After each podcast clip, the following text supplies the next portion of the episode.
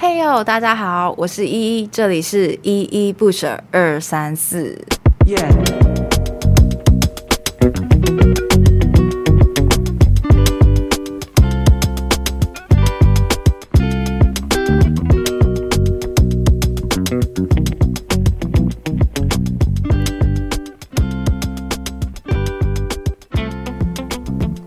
Hello，大家好，欢迎回到依依不舍二三四。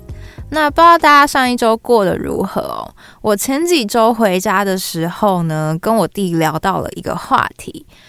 他突然问我说：“就是今天，如果你在路上看到一个流浪汉哦，那你会施舍给他钱吗？或是你会觉得他很可怜吗？”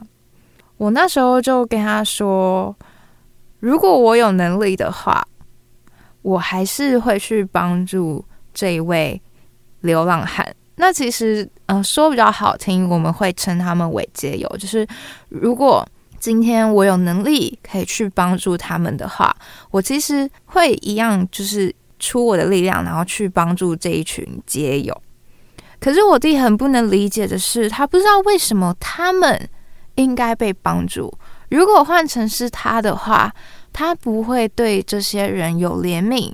他不会想要帮助这些人，那我就进一步问他说：“诶，为什么你不会想要帮助这一群人呢？难道你不觉得他们是应该被帮助的人吗？其实他们也应该像我们一样过上美好美满的人生，他们也应该有食物吃，有房子住，有衣服可以温饱他们。”不过呢，我弟就跟我说了一件事，他觉得那些人、那些街友会变成现在的样子，也不是没有原因。我就说这个没有原因是指什么？他说这个没有原因是说，今天他们会沦落到现在这种样子，就是在街头流浪，有一部分也是他们自己的原因，可能是因为他们不会理财。他们做了一些事情，OK，才让自己流落街头的。那所以我就跟他们说，其实他们今天会有这样子的结果，并非完全都是他们自己造成的。OK，其实有非常大一部分的街友，他们会落得现在的处境，可能是被迫的。其实我们就看到有非常多的案例是。他们可能在家乡受到了一些天灾，受到了一些灾害，所以导致他们的家没了，那他们所有的财产什么也都没了，所以现在他们只能流落街头。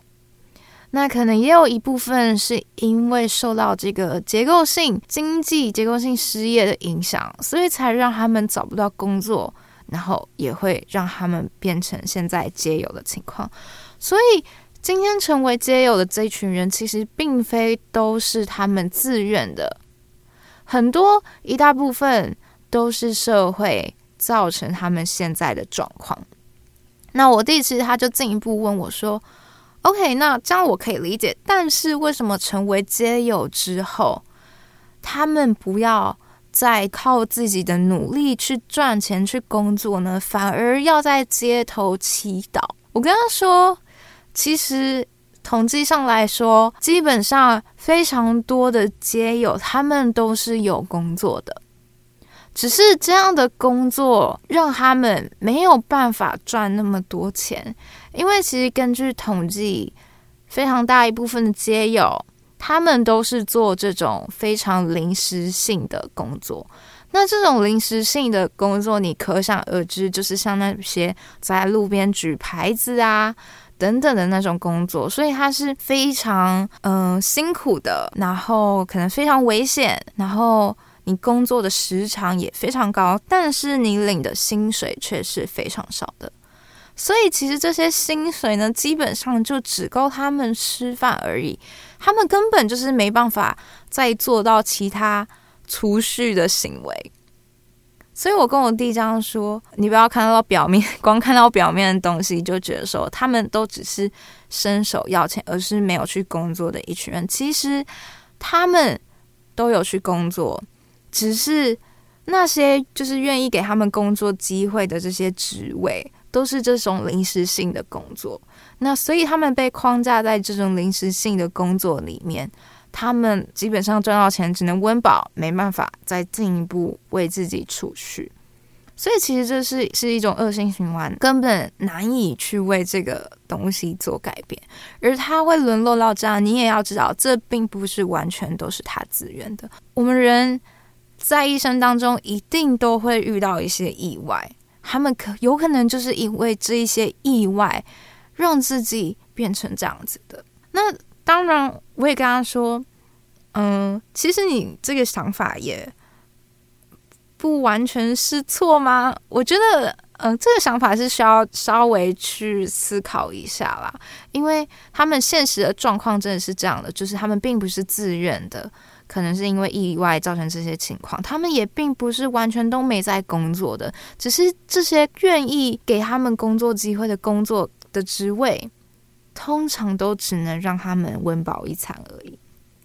但当然，假如说我们要帮助他们的话，我们也可以转个方向思考，是说，今天假如说我们给他们金钱，我们给他们食物，我们给他们衣服，给他们物资等等的，那这样子的话，真的能帮助到他们吗？还是这种帮助其实只是暂时性的，而不是长久性的，不是长远的？到头来，他们依旧没办法脱离这些帮助，他们依旧需要依靠这些。帮助来让自己可以达到温饱，但如果今天呢，我们转换一个方式，我们让他们自己也有能力去获得这些资源的话，那是不是是一个更长远、更长久的计划？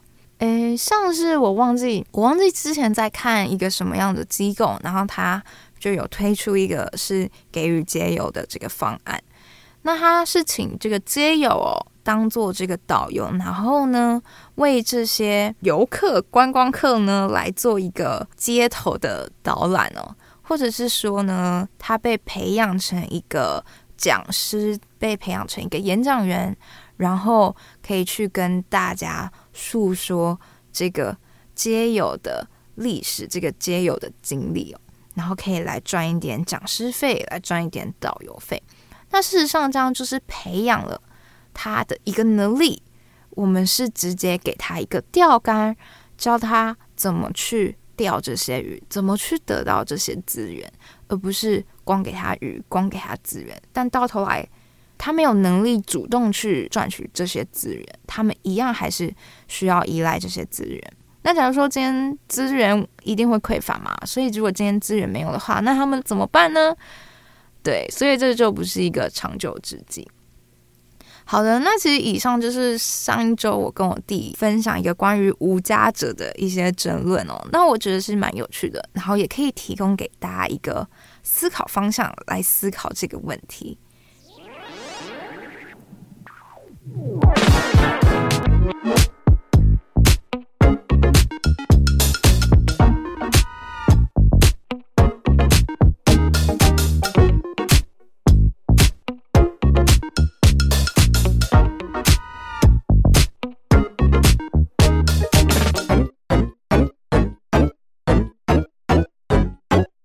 欢迎各位回到依依不舍二三四哦。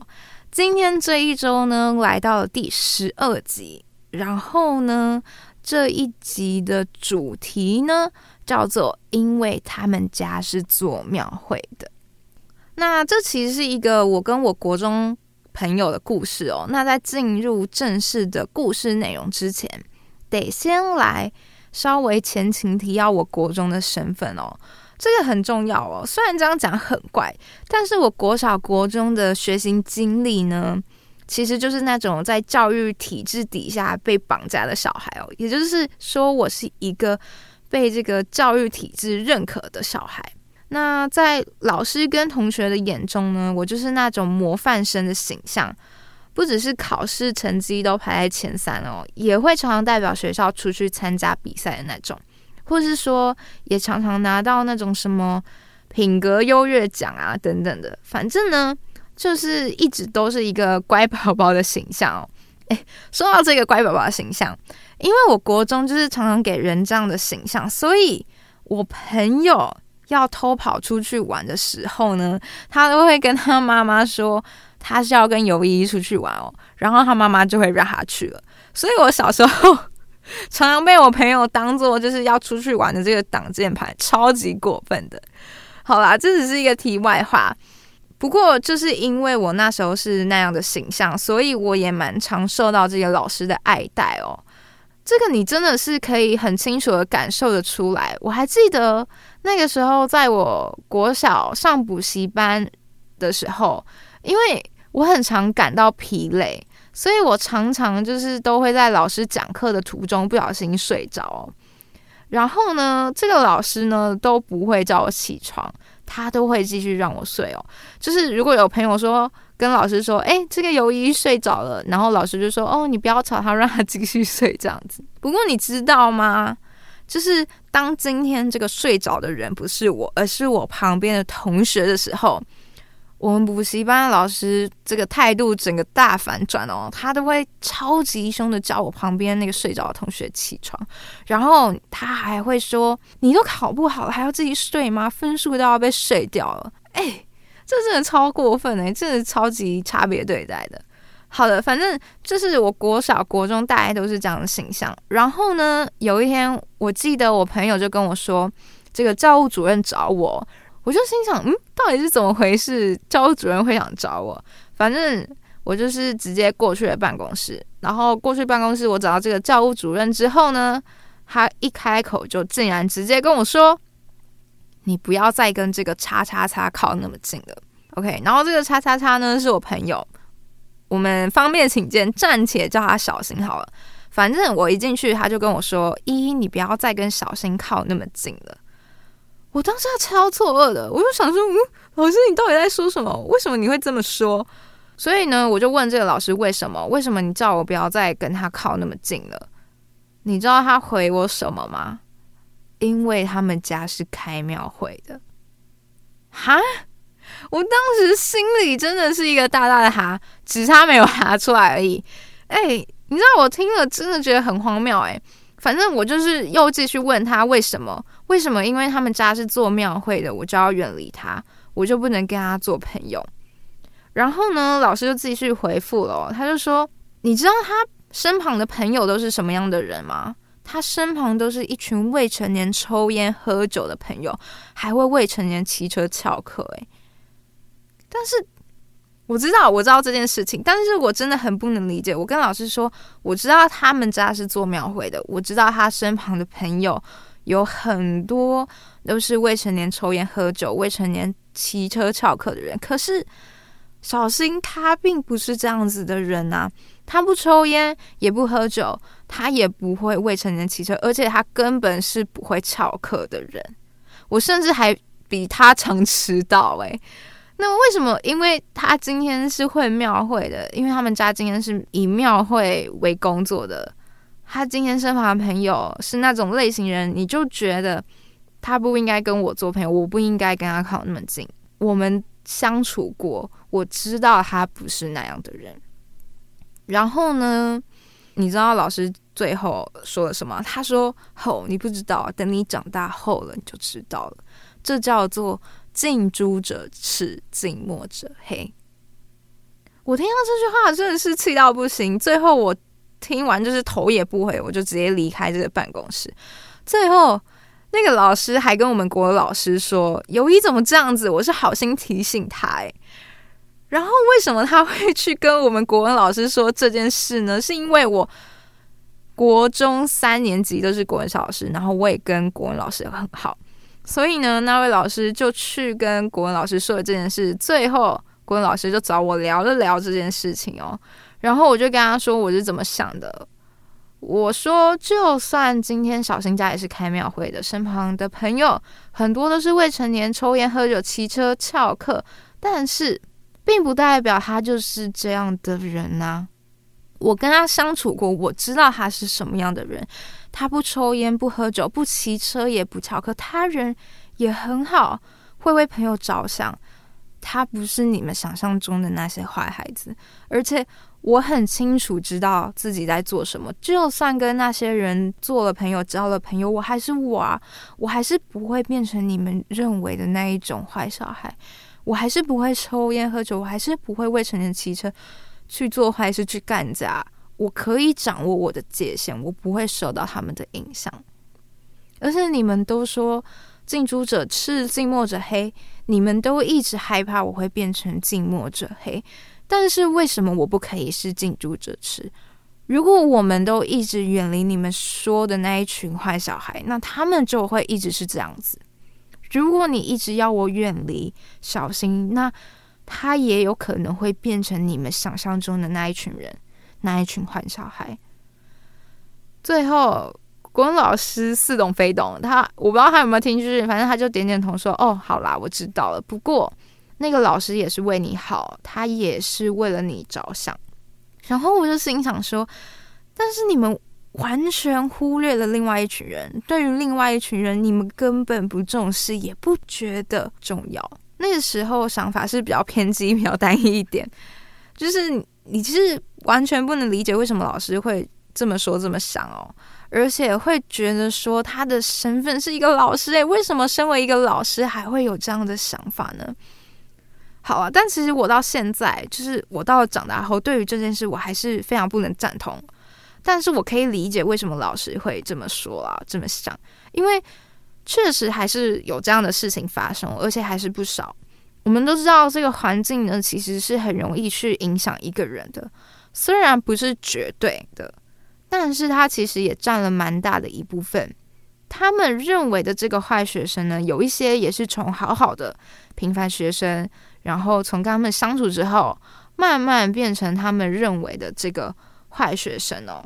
我知道这确实是一部分的事实，但是并不代表说我们就要一直去远离这群人，一直去隔离这群人，因为他们未成年抽烟喝酒骑车，可能还会时不时去成群结队去干架。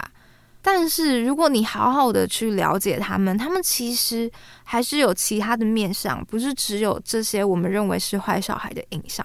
而且，如果你一直都担心近墨者黑，要我们一直远离这群小孩，事实上，这只对我来说是好处，对他们来说不是。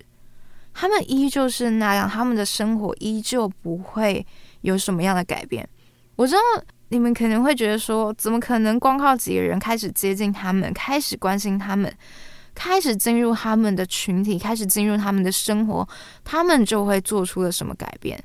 当然，我知道这件事非常困难，但是我想说的其实是背后更深一层的东西，更深一层的想法。如果我们都没有这样的想法，如果我们都不去认识他们、接触他们、理解他们的想法，如果我们都一直把他们隔绝在外，那他们永远都只会是那样的人，而且他们会成为那样的群体。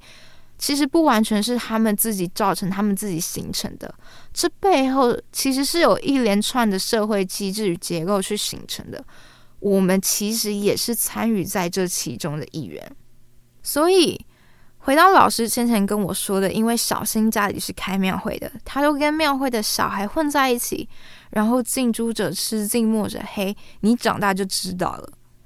对于这些老师所说的，我长大依旧还是不知道。我可以理解老师为什么会这么说，但是就算我长大后，我还是不能苟同这件事，完全无法。所以，因为这些想法呢，我在国中、国小身旁的朋友。其实都蛮多样的吗？不知道可不可以这样说。但是就是会有那种你想象中的大姐大哦。然后呢，我跟他的关系其实也蛮好的。不过真的得澄清一件事：当你真正放下刻板印象、放下偏见，你会发现他们并非都只有我们认识的那一面，他们还有很多面向是我们没有去看到的。只有当你这么做，你才能完全的认识他们，而且。他其实不是会叫我去抽烟、喝酒、去骑摩托车干架那一种哦，他从来不会怂恿我去做这些事情。或许是他知道我怎样，就是不会去做这些事嘛。我不我不知道，反正其实你真正去认识他之后，你发现他其实也跟一般的中学生是没有两样的哦。他们一样会对于未来要干嘛感到烦恼，一样会因为家里的关系而烦恼。那事实上，他们也是一群需要被理解、需要被帮助的人哦，不是只有我们这群在教育体制内认为的好学生才是该被帮助的。所以，我一直都不能理解，为什么在这样的教育体制中，成绩好、品性好的模范生，永远是获利的那一个哦，永远不用伸出双手。就可以获得帮助跟资源，但是另外一群学生，这群被排除在教育体制外的一群人，他们事实上也是有困难需要被帮助的一群人呐、但是为什么教育的资源就是不会落在他们身上？为什么教育就是不会看到他们的需求？那在下一节呢，其实就会来跟大家讨论跟这个故事相关的议题哦。是这个社会学中的偏差越轨跟局外人的议题。那接下来就让我们休息一下，听一首歌。那这首歌呢，是陈冠豪、陈娴静、许琼文与郝苑涵一起创作的。你和我想的不一样。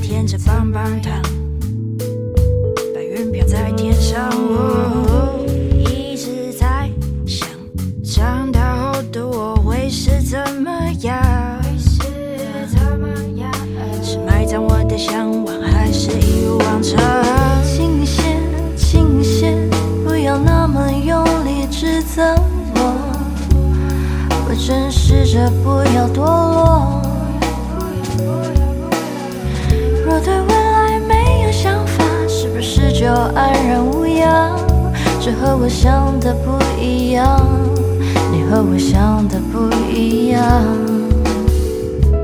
慢慢慢慢，请你不要悲伤，想要做的还有很多，我得要出发。二十岁的鸟飞向远方，巴黎、钱塘。Oh no no no no，不可能永远待在安全的地方，我需要碰撞，需要自己爆炸。下你摸摸我的头发轻一些轻一些不要那么用力指责我我真试着不要躲若对未来没有想法是不是就安然无恙？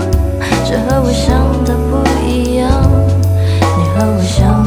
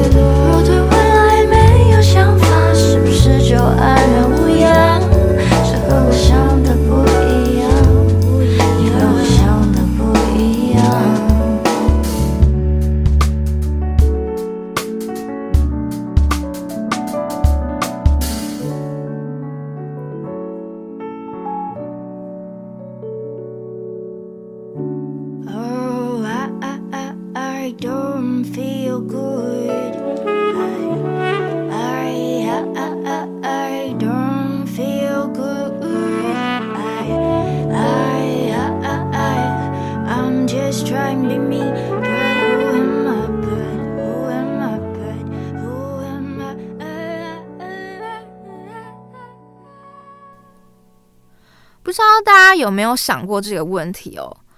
当我们要去解释他人的偏差行为、越轨行为时，我们常常会诉诸于他们的内在固有的越轨性，也就是因为他们有这样偏差越轨的行为，是因为他们本来就是这样的人，他们本来就有这样的特质。但是事实上，偏差越轨的行为并非是这样如此固定的哦，他们。应该是一个变化流动的过程。是什么样的情境让他们会成为偏差越轨的行为呢？而让他们贴上偏差越轨行为的那群人又是谁？这群人的存在也对那群被贴上偏差越轨行为的人有重要导致的因素哦。那首先呢，先来让我们定义或是看看什么是越轨哦。那其实对于越轨的解释呢，最基本有三个面向。第一个是从这个统计学的面向下手，也就是指偏离水平或是平均值。不过这样的面向其实会有一个问题，也就是他把这个问题过于简化了。以统计学的这个角度来看偏差呢，通常都会忽略其中对于偏差的本质跟价值观。你可以想象，如果我们今天用统计学的角度去看偏差行为，那是否就代表说，我们可以只测量水平或是平均值，就可以指出对方的行为是偏差行为？那这样来说的话，过胖过瘦是不是也算一种偏差行为呢？嗯，这个是非常说不通的嘛。所以呢，这时候就会发展出了第二个面向。就是从这个病理学的面向下手哦。那在这里呢，他将越轨偏差行为视为一种病理学的表现。那这样的话呢，其实也是进一步证明说，这些越轨行为其实是一种疾病哦。那如果从这个病理学的角度来看，是要怎么看这些行为是越轨偏差的呢？那就有点像是说，我们人体运作正常的时候，就是会呈现那样的形态嘛。那假如说今天呢，我们人体没办法正常的运作，就代表说我们身体的某个部位、某个器官出现了不正常反应哦。不过，如果我们要以这个病理学的角度来看这个越轨跟偏差行为哦，其实是会产生一些问题的，因为我们对于什么是健康的身体。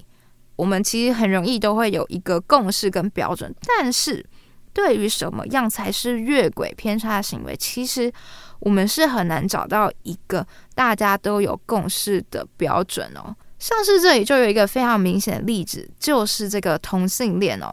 其实呢，你会发现在不同的时空、空间跟个体下，我们认为同性恋是否是一个越轨的行为，都会有不同的定义哦。从以往来看，同性恋族群就是会被认为是一种疾病，所以这类型的行为者呢，如果以病理学的角度来看，就是会被认为是这个越轨偏差的行为。不过，如果我们将时间拉回到现在，你会发现这些族群的朋友，他们的性向是同性这件事，已经不会再被认为是一种疾病了。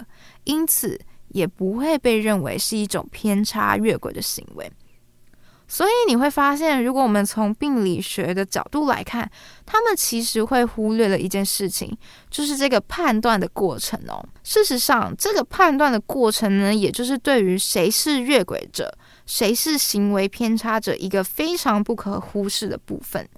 所以呢，这时候就发展出了第三个面向，就是从这个社会学的角度下手哦。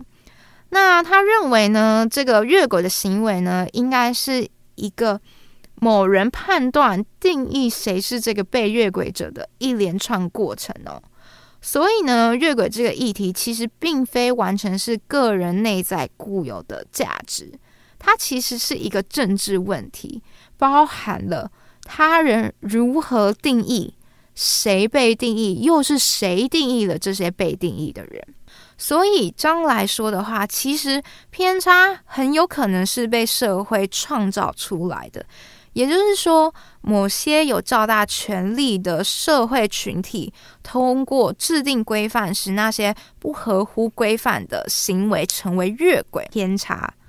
那那些越轨者呢，就会被标签上局外人哦。所以，越轨并非是取决于一个人的行动，而是他人执行，或是说双方互动的结果。然后呢，这其实就会让我想起这个标签理论哦。那支持这个标签理论的学者呢，通常会把这个偏差行为解释成一个偏差者与非偏差者的互动过程。然后，这个标签理论其实也衍生出了一个自我实现预言的概念哦。这个概念是指说呢，某人预测或期待某事的社会心理现象。而这种预测或期望之所以会成真，只是因为这个人相信或是预期它会发生哦。像是我们都可以想象一件事情：某个孩子他被贴上了这个偏差的标签，那他之后呢，可能就会被烙印着这样的印象，所以老师对他的信任、对他的态度，可能就会因为这个标签而有所不同哦。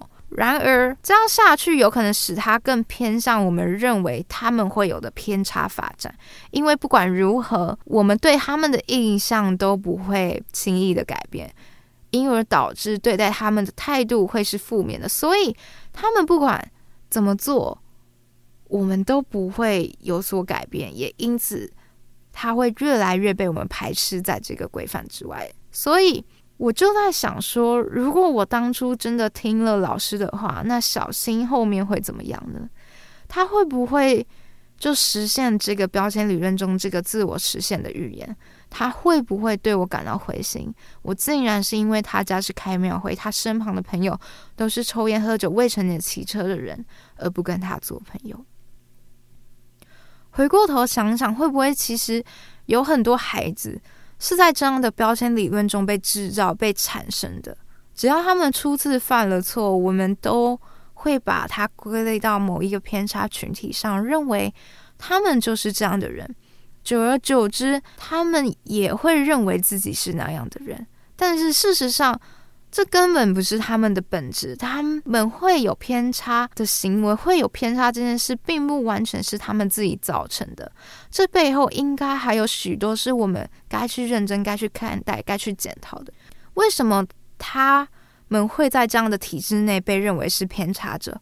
为什么又是他被认为是偏差者？然后又是谁认为他们是偏差者？这之间一定会有相互的关系。他们偏差的行为不能完全归咎于个人的行为，对，他们当然还是要为自己的行为负上法律责任跟道德责任。但是我们可以去思考的是，到底是什么样的一个过程，什么样的因素让他们变成那样？我们是不是其实也是其中的一员，造成他们现在的样子？我们是不是在某个阶段，其实也可以避免他们成为那样的人？所以我要说。我到长大还是不能理解老师当初跟我说的那些话。老师自己也没有意识到，那些他认为的坏孩子，并非是他们完全的本质。他们会是坏孩子，老师自己也是参与制造坏孩子的一方。他们其实都是需要被帮助的一群人，是一群没有被你们接住的人。一直以来，我也以这件事警惕自己，警惕自己不要当个近墨者黑的人，去远离、去排斥这些人的相处跟理解，而是当个近朱者赤的人，放下偏见，主动去理解、去与这些人相处。所以到头来，就算我长大之后，我依然是不能理解老师的话。那我也希望呢，今天我的这个故事，我的这个经历。还有透过这个社会学对于偏差、对于局外人的一个解读，可以让大家好好思考关于这个偏差行为、关于这个越轨行为、关于这个局外人，其实并非完全是他们的本质，很有可能很大的一部分是由社会，是由我们所制造出来的。好的，那最后就让我们来听一首歌结束今天的内容。那这首歌呢，是伍佰的《少年哎安啦》。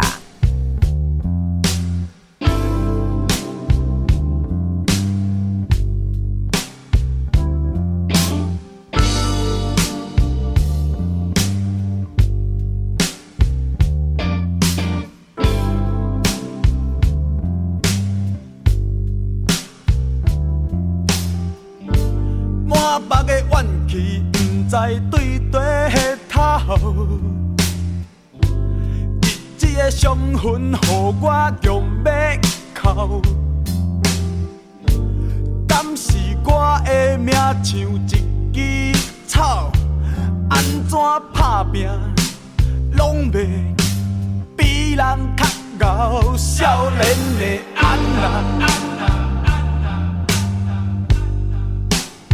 少年的，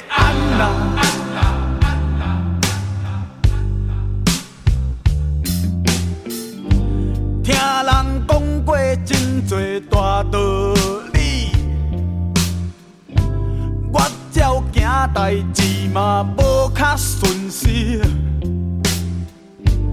每天简单伫遐咧拍来拍去，这款的生活过着。敢有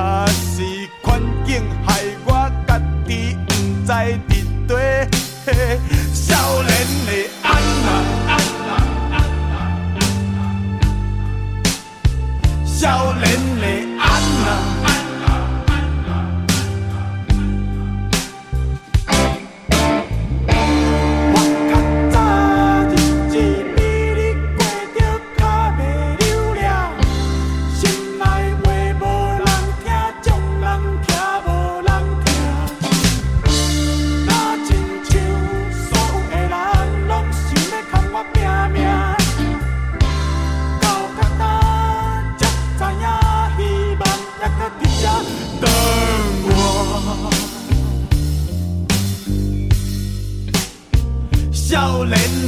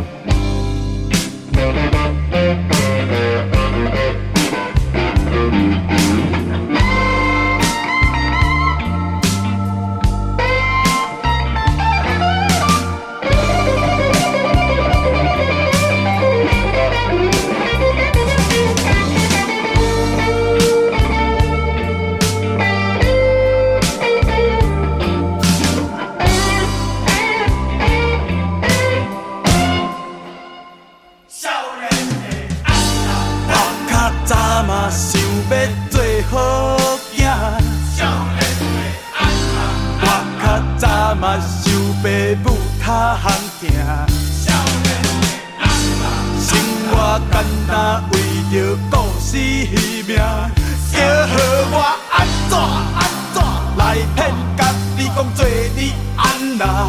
少年。